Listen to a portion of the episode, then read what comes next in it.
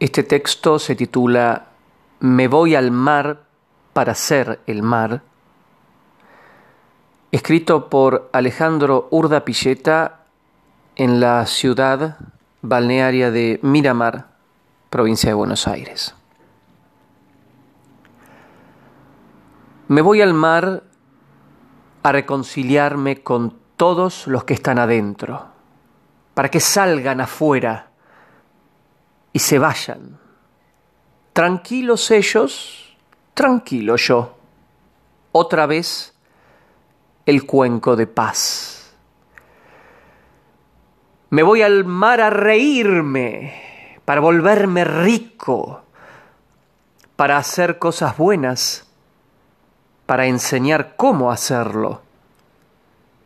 Me voy a descifrar mensajes, porque me llaman. Me voy a buscar piedras preciosas, a encender faroles abajo de las olas.